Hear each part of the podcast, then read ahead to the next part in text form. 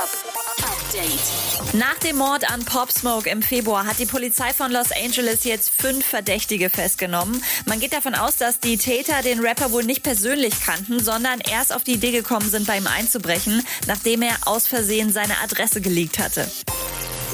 Und noch mehr News für euch. Lil Nas X ist in die Grammy-Jury aufgenommen worden. Nachdem er mit Old Town Road selber zwei Grammys abgeräumt hat, hat er jetzt die Einladung der Recording Academy angenommen. Die deutschen Hip-Hop-Charts sind raus und es gibt gleich eine neue Nummer 1 zu verkünden. Apache 207 mit Bläulich. Alles andere hätte mich auch gewundert. Wer die anderen drei Neueinsteiger in den Top 10 sind, erfahrt ihr auf ilovemusic.de. Update mit Claudi on Air. Jetzt auch als Podcast. Für tägliche News in deinem Podcast-Player. Abonniere I Love Music Update.